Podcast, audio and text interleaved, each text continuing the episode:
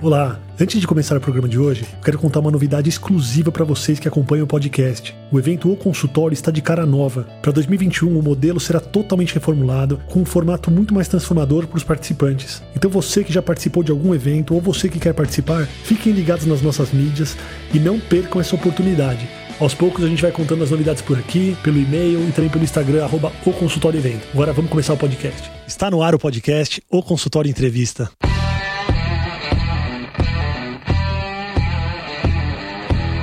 Bem-vindos, eu sou Daniel Kruglenski, médico, cirurgião do aparelho digestivo e vou entrevistar aqui especialistas em diversas áreas que vão nos ajudar a crescer na carreira, melhorar a conexão com os nossos pacientes e a se desenvolver na profissão. Programa de hoje a gente vai falar sobre aprendizados, pontos positivos e negativos de um trabalho voluntário na área da saúde. E para isso eu convidei o Dr. Leandro Rubio Faria. O Leandro é cardiologista com especialização em cardiologia intervencionista pelo Dante Pazanese e com MBA na FGV. Ele é fundador do Missão Covid, que é uma plataforma de atendimento gratuito a pacientes com sintomas de Covid, feito por médicos voluntários. Ele já tem mais de 80 mil atendimentos e mais de 1.300 médicos cadastrados. Obrigado por aceitar o convite, Leandro. Obrigado, Daniel. Obrigado aí, ouvintes, por estarem conectados conosco. Espero poder ajudá-los bastante aí nessa jornada médica que é bastante desafiadora. A gente que agradece. O que é e como que nasceu assim a Missão Covid? A Missão Covid nasceu de quatro fundadores, quatro pessoas ordinárias, mas com desejos e energias extraordinárias em ajudar né, o nosso país. Na verdade, começou comigo com o Dr. Rafael Brandão, que é um, um médico oncologista. A gente estava batendo um papo a respeito de tudo que estava acontecendo no mundo sobre a Covid-19, todo o impacto, né? Isso era em março, início de março, exatamente dia 17 de março, uma sexta-feira, e a gente decidiu montar um projeto que pudesse ajudar o Brasil de alguma maneira através da telemedicina, que é algo que particularmente né, eu gosto muito dessa inovação, já já já estava envolvido há algum tempo. Conversei com um outro fundador, que é o Cristiano Karashiro, que é um rapaz, um cara excepcional do ponto de vista de tecnologia, produto, desenvolvimento, e a gente conversou a respeito dessa proposta de fazer algo extraordinário juntos. Obviamente, a gente dependeria dele para usar a telemedicina e ele é super conectado com causas sociais. Bateu o martelo, topou, e a partir então de, de um bate-papo de uma sexta-feira à noite, surgiu aí um dos maiores projetos aí de combate à Covid-19 no mundo. Quanto tempo levou para vocês, desde a ideia até a implementação e, e efetivamente começar a funcionar a plataforma? Basicamente dois dias. A gente conversou na sexta-noite, sábado de manhã. É, a gente já tinha um engenheiro de software, desenvolvedor super capacitado que está com a gente até hoje, desenhando toda a plataforma, todo o fluxo de atendimento. Então, isso foi no sábado. Praticamente ali no domingo, eu e Rafael começamos já a atender alguns pacientes. Então, começamos a testar essa hipótese para ver se realmente fazia sentido a gente atender de maneira gratuita. Né? Nós, voluntários, né? é bom falar que todos nós somos voluntários na, na missão Covid, desde o pessoal que está no backstage, digamos assim, como os médicos. Então falou, será que vai fazer sentido a gente atender pacientes por telemedicina de maneira gratuita? E a gente viu que deu uma repercussão gigantesca. Então, a partir daquele momento, a gente decidiu juntar ainda mais forças e praticamente em 48 horas, o nosso produto mínimo viável, né, o nosso MVP foi testado. Que legal. Vocês usaram a plataforma de telemedicina do próprio aplicativo de vocês ou vocês usavam alguma plataforma disponível tipo Zoom, Google Meet ou alguma coisa assim? Legal, ótima pergunta. E isso é bom para todo mundo que quer empreender, né? Não só na área da saúde, mas na vida. É algo que eu já vim estudando muito na minha jornada, mas né, a gente só aprende realmente na prática. É aquela máxima, né? De feito é melhor que perfeito. Então a gente não tinha ali uma plataforma, né? Imagina, Sábado, a gente começou a desenvolver como é que a gente vai atender no domingo. Então, no domingo, a gente começou a atender os pacientes pelo próprio Instagram. A gente nem sabia que o Instagram tinha uma plataforma de vídeo chamada. Então, a gente, né, no bom português, fuçando, descobrimos essa oportunidade e começamos a atender os pacientes pelo Instagram. E depois a gente progrediu pelo WhatsApp. A gente até pensou em desenvolver uma plataforma de vídeo chamada ou usar alguma outra, só que o nosso público é muito humilde, né? Classe C, D e E, principalmente D e E do Brasil. Então é um povo que não está tão acostumado a baixar aplicativos, né? Google Meet, Microsoft Teams. Então eles não têm, né, é, infelizmente, essa pegada de baixar esses aplicativos e a gente decidiu utilizar uma ferramenta que é a mais usada né, como comunicação que a gente tem, né, apesar de não ser a melhor do ponto de vista de proteção de dados, mas aqui a gente está né, pronto para realmente ajudar os pacientes da melhor maneira possível.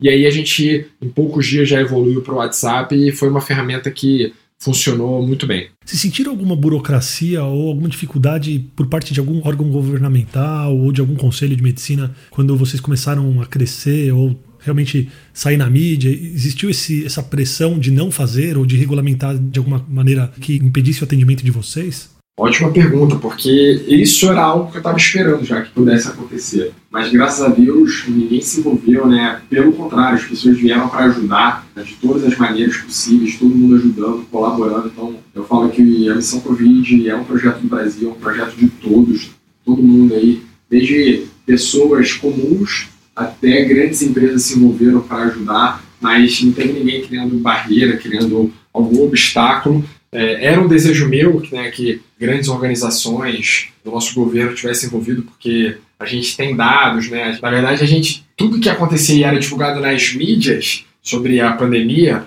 ah, tá chegando agora na região sudeste, agora foi para o Nordeste, caiu, a gente sabia praticamente uma semana, dez dias antes de ser divulgado. Porque a gente estava na casa das pessoas, então a gente tem dashboard, né? nossa tecnologia é muito forte, é, real time, mostrando para a gente o que está acontecendo. E a gente via, tipo, pô, vamos compartilhar isso, vamos ajudar o Brasil ali a, a notificar. Né? Então eu tentei alguns contatos né, com pessoas grandes até inclusive do Ministério da Saúde, infelizmente a gente não conseguiu essa conexão. Mas conseguimos, estamos conseguindo ainda, né, porque a missão Covid ainda está operando, ajudar aí e cumprir o nosso propósito. Vocês sentem que o pico de atendimento de vocês também despencou agora? Despencou absurdamente. O número de atendimentos caiu muito. Isso aí está totalmente de acordo com o que a gente tem visto no nosso país. É óbvio que a gente não é o termômetro mais acurado, até porque né? A gente depende de divulgação né, do, nosso, do nosso projeto, mas realmente a gente viu que, que caiu muito. Então, hoje a gente atende praticamente 5% do que a gente atendia no nosso pico. Entendi. Como vocês fazem para triar e para educar a população para acessar a plataforma e para entender a real função da plataforma? A nossa comunicação é muito clara, tanto no nosso site, a gente tem todo, né, digamos assim, workflow ali para o paciente, é, é muito simples, né? Por isso que a gente botou o WhatsApp, é muito simples. O paciente se cadastra, ele clica no botão pedindo atendimento. A gente chegou algum tempo a ter uma ferramenta de triagem por robô, mas acabou não funcionando, então a gente é, desenvolveu uma ferramenta por ligação telefônica, até porque o paciente tinha dificuldade nessa interação com o robô ali para fazer a triagem. Então foi uma ferramenta bem simples, né, bem direcionada, mas resolutiva então a triagem é feita por telefone, né, vai uma ligação totalmente automática e tria o paciente. E aí ele já recebe uma chamada do médico pelo WhatsApp, pelo WhatsApp que ele se cadastrou. Bem simples. Nossa comunicação é no site, nossas redes sociais são muito fortes, então a gente né, rapidamente conseguiu mais de 35 mil seguidores orgânicos ali no primeiro mês do projeto, sem patrocinar, sem nada. Nosso Facebook também é muito forte. Então a gente continua né, fazendo esse, esse relacionamento com o paciente durante a jornada dele pelas redes sociais e pelo e-mail. A gente tem ali uma estratégia de CRM, né, de Custom Relationship Management, pelo e-mail, onde o paciente recebe e-mails toda segunda e quinta com todas as atualizações da Covid-19, porque a gente vê né, bastante fake news aí sendo publicada, divulgada, então eles têm uma fonte confiada tudo pela curadoria dos nossos médicos da missão Covid. Legal. Até onde o médico que atende por telefone um paciente com sintoma de Covid pode ir? Vocês têm essa orientação para os médicos que são voluntários? Existe um pré-treinamento, alguma coisa assim? A gente tem, na verdade, um manual ali de boas práticas para o médico e a gente tem realmente o nosso protocolo da missão Covid. Então, todo médico que entra, ele recebe no e-mail e recebe na área do médico.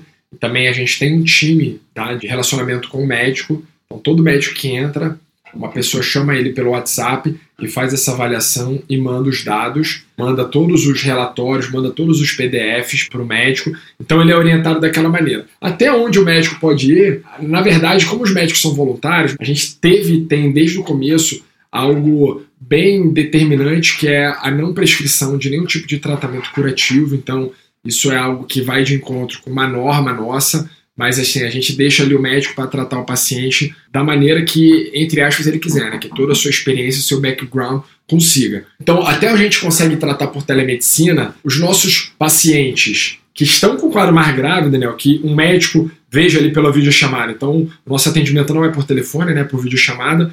A gente consegue pegar dados de extrema importância ali para uma avaliação clínica. A gente vê se o paciente está acamado, se o paciente está em pé, ativo, andando. A gente vê se o paciente está hipocorado, se o paciente está corado, se está pálido, se está sudoreico, se está com faces de dor, se está sonolento, se está debaixo do cobertor. Então, só ali na primeira impressão a gente consegue bastante dado. A gente vê se o paciente está com batimento de asa de nariz, se está com tiragem de qualquer tipo de musculatura ali cervical. Então a gente consegue ter dados ali que mostram que esse paciente está, por exemplo, em franco-insuficiência respiratória, uma senhora idosa está muito sonolenta, desidratada, a gente consegue avaliar a mucosa oral desse paciente e ali a gente consegue direcionar esse paciente para o atendimento médico presencial ou a gente consegue orientar esse paciente para ficar em casa e caso precise retorne aqui na missão Covid para a gente fazer o atendimento médico dele. Vocês coletaram esses dados? Vocês têm esses números? A quantidade de telefonemas, quantidade de pacientes graves ou sintomas leves? Temos todos os dados em dashboard. É, na verdade, a gente não faz o diagnóstico, né? Comprovatório, digamos assim, com testagem, né, que obviamente só com testagem, telemedicina Sim. ainda a gente não consegue fazer. A gente desenvolveu, tá, todo o nosso prontuário, todo o software é nosso, e ali tem uma opção para o médico colocar se a hipótese diagnóstica dele é Covid ou não. Até hoje, 70% dos pacientes atendidos têm o diagnóstico pelo médico que avaliou da Covid-19, né, a hipótese diagnóstica. Isso no começo era em torno de 52%. Então muita gente vinha, né, óbvio, tinha um desespero. O paciente estava com rinite, qualquer coisa, dor de cabeça já entrava na plataforma para ser atendido. Então tinha realmente um desespero e, e talvez uma falta de informação. Porém, com o caminhar né, dos meses, o paciente talvez tinha uma maior consciência e acabavam que eles mesmos praticamente se triavam, né? Na verdade, vinha mais paciente que realmente estava com suspeita da Covid-19. A gente tem bastante dado, até uma coisa que, né, que quem quiser se envolver, a gente tem muito, muito dado que dá para fazer muita publicação. Eu não tenho estrutura de capital humano para fazer isso, capital humano eu digo estatístico e médicos, mas quem quiser, quem tiver interessado aí, pode se conectar conosco pelo Instagram, pelo LinkedIn, depois a gente divulga para que a gente consiga publicar. Tem muita coisa legal. Inclusive, Daniel, a gente atendeu e atende povos tradicionais do Brasil. Legal. Extrativista, cigano, quilombola e indígena, principalmente indígena. Então a gente fez uma grande abordagem com a articulação dos povos indígenas do Brasil. Enfim, a gente conseguiu atender muitos indígenas no nosso país. E isso dá um grande paper, porque ninguém no mundo publicou nada com os indígenas, ainda mais com telemedicina. Então, quem quiser aí se conectar, vai ser um prazer aí a gente fornecer os dados. O objetivo da missão Covid é essa, né? Ajudar o nosso país. Então, ajudar o nosso país, ajudar o mundo com, com pesquisa. Muito legal, muito legal. Parabéns pelo projeto, muito bonito também. Eu queria saber um pouquinho da sua impressão pessoal, e você já falou um pouquinho agora, do impacto que esse projeto teve. Você sentiu que ele foi maior até do que você pensou, ou ele era exatamente o que vocês tinham pensado? Qual foi o impacto desse projeto para o Brasil? a gente nunca imaginou que fosse tomar essa proporção, né? Eu falo muito, né, que esse foi um projeto que Deus colocou nas nossas vidas, porque isso transformou minha vida, né, falando do Leandro, isso transformou completamente minha vida e eu não imaginava viver tudo isso, aprender tudo isso, passar por tudo isso. Apesar da pandemia, né, de tudo que aconteceu, né, eu perdi um grande amigo, enfim, acho que todo mundo acabou tendo um impacto desse.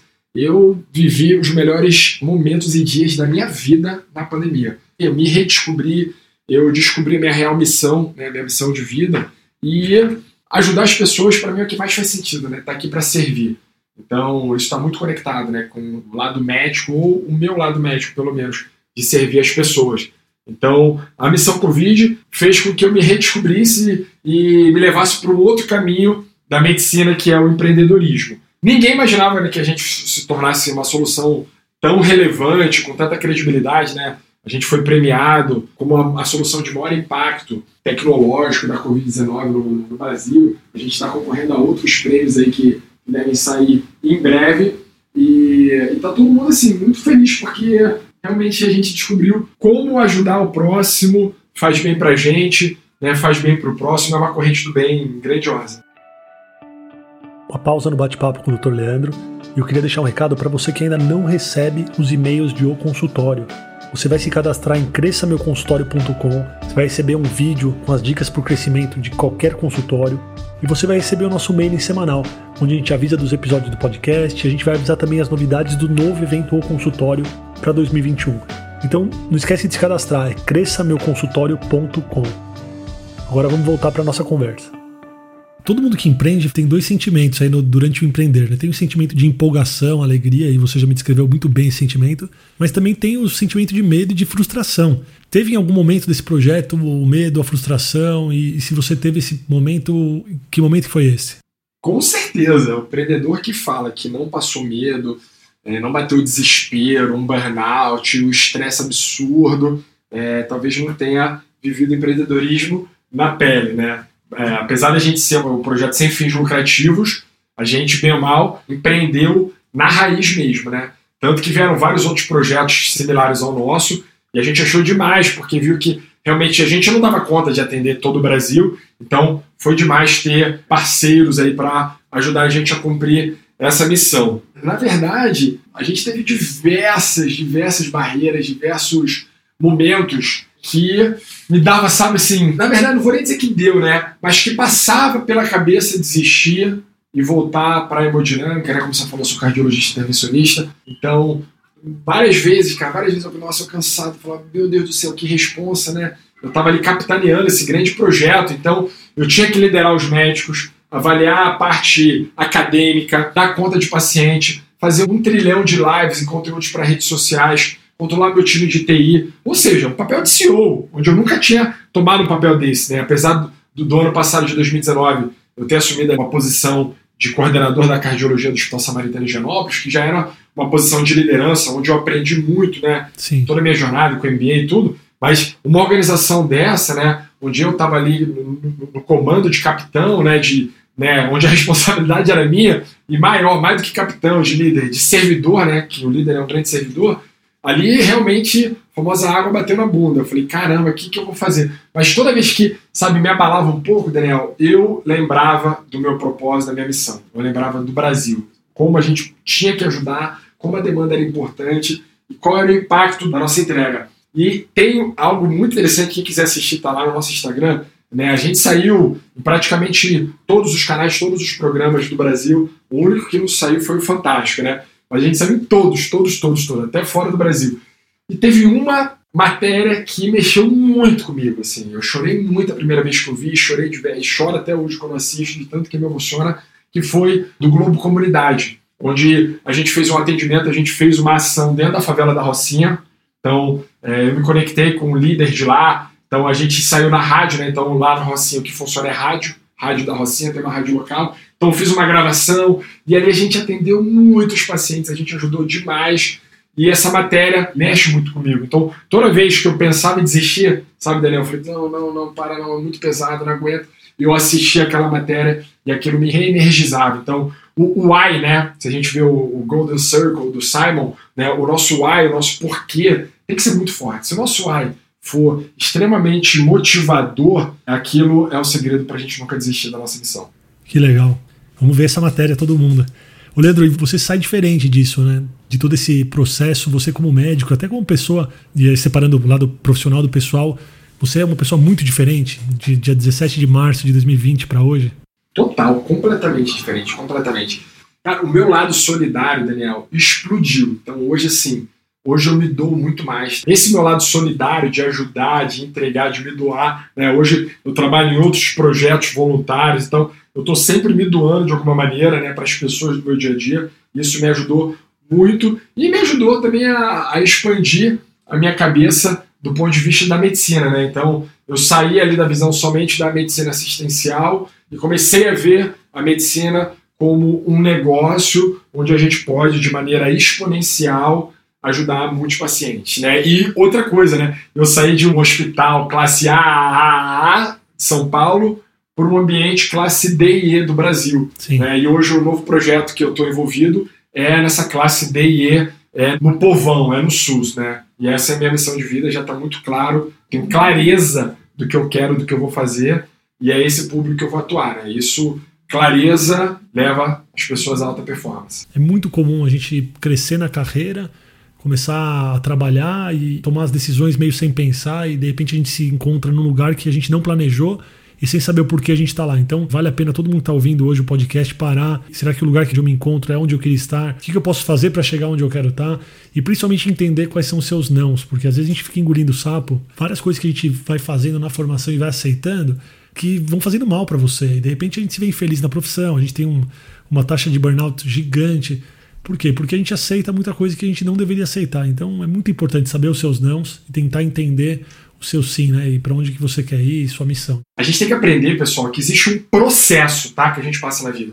As coisas não acontecem de um dia para outro. Então, na verdade, você até fazendo uma brincadeira, para uva virar vinho, né, para uva, que é um commodity, virar um vinho de 100 mil dólares, ela precisa ser amassada, precisa ser esmagada, né? Então, muitas vezes o nosso processo vai ser um pouco doloroso para você chegar onde você quer chegar. Entenda o processo que você está passando, que você vai passar, que você tem que passar para chegar lá. E outro, né, esse porquê, né, por que você está fazendo o que você faz, é, eu tive uma reflexão ano passado, eu estava ali com 33 anos, eu estava ali coordenador do segundo melhor hospital do Brasil, da cardiologia, trabalhando na hemodinâmica, né, super reconhecido, fazendo um monte de publicação, escrevendo livro e ganhando bem e com liberdade. Cara, uma vida maravilhosa.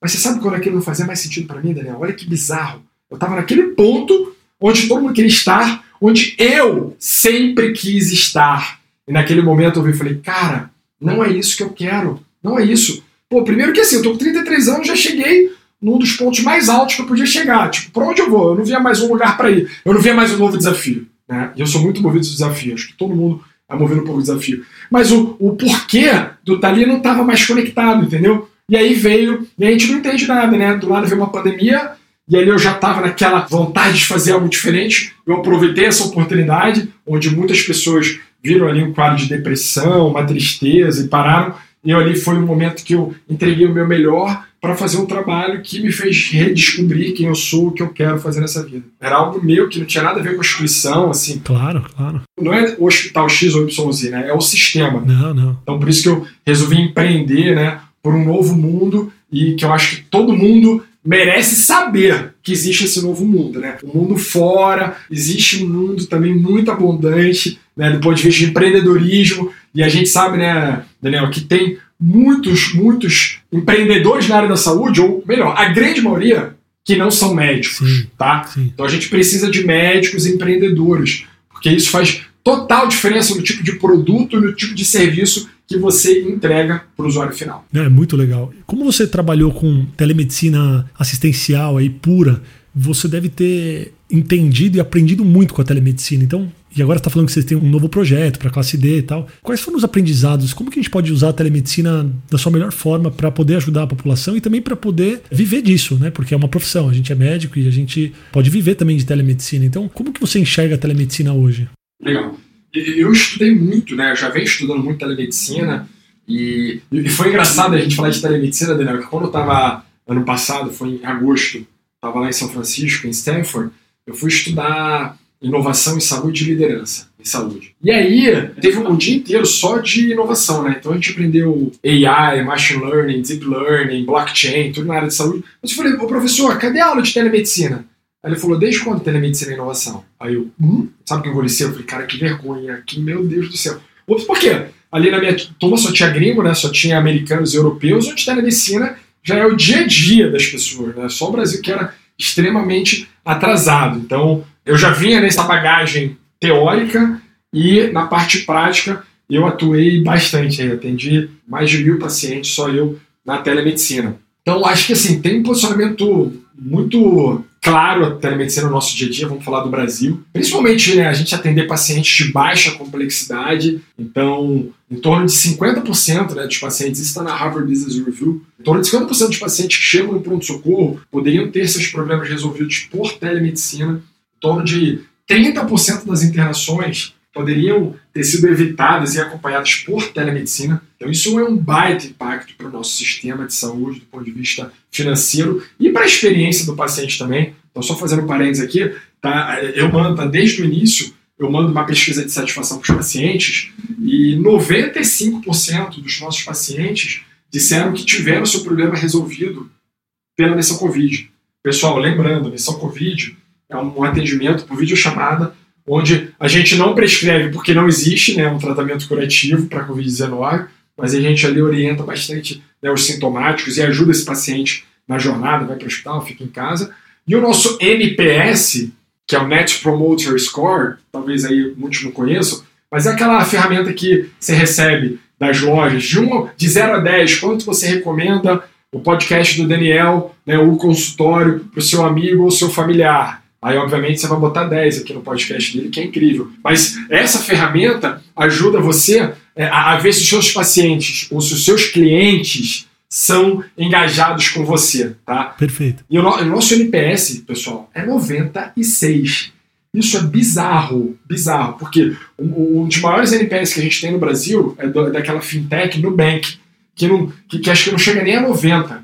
Então, a gente falou, caramba, como a gente consegue realmente ajudar o paciente por telemedicina? Então, voltando, o impacto da telemedicina. Então, já falei aí sobre diminuição de custo, né, entrega de valor para o paciente, experiência. A gente consegue, é, inclusive, fazer manejo de doenças crônicas com esse paciente. Então, Imagina paciente com diagnóstico de, de lipidemia, algum diagnóstico neurológico, paciente AVCzado que se quer acompanhar. Você pode dar uma alta precoce para esse paciente, acompanhar em casa. Eu faço hoje isso com meus pacientes da hemodinâmica. Então eu já vou extrapolar um pouquinho mais, tá? Coisa que não é nossa realidade ainda. Mas a gente tem diversos devices, né? Desde a gente chama de wearables, né? Mas tem, vamos botar os smartwatches. A gente tem ali é, uma empresa americana que, na verdade, que não é americana, é de Israel, que é Tidal Care que já, enfim, já está há um tempo no mercado, onde né, o próprio paciente compra o device, leva para casa. O que, que tem nesse dispositivo? Tem um otoscópio, um abaixador de língua com câmera e um estetoscópio. Então, o paciente faz a videochamada pelo celular normal. Você vai pegar seu smartphone, vai ligar para a empresa, pode ser para missão Covid, e aí o médico vai conversar com você, o próprio paciente vai posicionar o otoscópio, o estetoscópio, tudo digital, tá, gente? São ferramentas digitais no corpo e o médico do outro lado vai conseguir visualizar, vai conseguir escutar. Então, a gente consegue até fazer um certo tipo de exame físico nos pacientes por telemedicina. Então, sem dúvida alguma, existe um posicionamento claro, obviamente, para o atendimento médico presencial, né, não tenho dúvida, né, e, e obviamente né, o que muita gente está fazendo hoje em dia são os retornos né, das consultas ou avaliação pós-operatória por telemedicina, mas sim, é, dependendo da quantidade de dispositivos que você tem para o paciente, e óbvio que isso impacta no custo né, dessa telemedicina, a gente consegue muito bem fazer uma baita gestão da saúde dos pacientes. Só que tem uma, uma coisa muito interessante, Daniel. Cultura, né? Sim. Como é que está a cultura da telemedicina na tua cidade? Será que os pacientes estão adeptos, né? Chamamos dos early adopters. Será que terão early adopters aí para realmente é, usar a telemedicina ou não? Não, doutor, eu prefiro atendimento médico presencial, não confio muito nisso. Então, existe aí um grande desafio para o nosso Brasil, mas com certeza a pandemia fez com que a telemedicina avançasse 10 casas nesse jogo aí que está vivendo, jogando. Sim. É, e é um campo que tem um campo aberto para desenvolvimento e para te novas tecnologias gigante. Então não dá para ignorar. E não existe um step back, né? não dá para voltar atrás. Agora a gente já mergulhou de cabeça e agora é só otimizar e melhorar. Leandro, eu queria te parabenizar pelo projeto, dizer que eu achei o projeto incrível, parabenizar pelas milhares de pessoas que vocês ajudaram e que vocês estão ajudando ainda. Se você quiser deixar os seus contatos também para as pessoas te procurarem, o contato se alguém quiser trabalhar com vocês no Missão Covid. Obrigado, Daniel, obrigado pela oportunidade. A minha mensagem final, eu também vou comentar um pouco aqui do meu novo projeto, Daniel, se permitir, claro. que é estar bem, né? Então, é isso que é legal, pessoal, né? O nosso projeto filantrópico, digamos assim, sem fins lucrativos, mostrou um lado da saúde que eu não conhecia. Né? Aquelas longas filas de espera para o paciente do ser atendido, atendimento de baixa qualidade, médico falta e tudo isso. Então a gente resolveu criar uma solução chamada Star Bem, né, de Star de estrela. Né? A gente fez ali uma brincadeira com o bem-estar, então a gente tem agora uma nova health tech chamada Estar Bem. Essa health tech não é sem fins lucrativos, tem fins lucrativos, mas tem o mesmo propósito da missão Covid. Né? A nossa missão é muito clara, é entregar e democratizar o atendimento médico de qualidade no nosso país. Você pode me achar no Instagram, arroba dr, né, de doutor Leandro Rubio. Pode procurar no LinkedIn, bota Leandro Rubio Faria. Pode ali se conectar na missão Covid, entra lá na Missão Covid, no Instagram, tem o site da Missão Covid, enfim. E quem quiser também já se conectar com a minha nova Health Tech, é Estar Bem, que vai revolucionar aqui a saúde do Brasil, Estar Bem, né? Estar de estrela, bem ponto saúde. Estar bem ponto saúde. Ali a gente se conecta, vai ser um prazer aí a gente continuar esse bate-papo. Se quiser se conectar com os nossos projetos, vai ser uma honra. Obrigado, viu, por aceitar o convite, por falar com a gente. Muito obrigado. Eu que agradeço, eu que agradeço aí, espero poder aí ajudar, que essa nossa conversa possa ajudar. E parabéns aí pelo seu podcast. Obrigado. Sempre agregando aí. Eu já vim ouvindo alguns aí nos últimos meses e, e é uma honra fazer parte dessa tua jornada. Obrigado, a gente que agradece. Obrigado por você que está ouvindo o podcast. Se você gostou, compartilha, curte com os amigos. Se você tiver alguma dúvida, pode mandar no arroba ou consultório evento no Instagram e eu espero você no próximo episódio. Um grande abraço.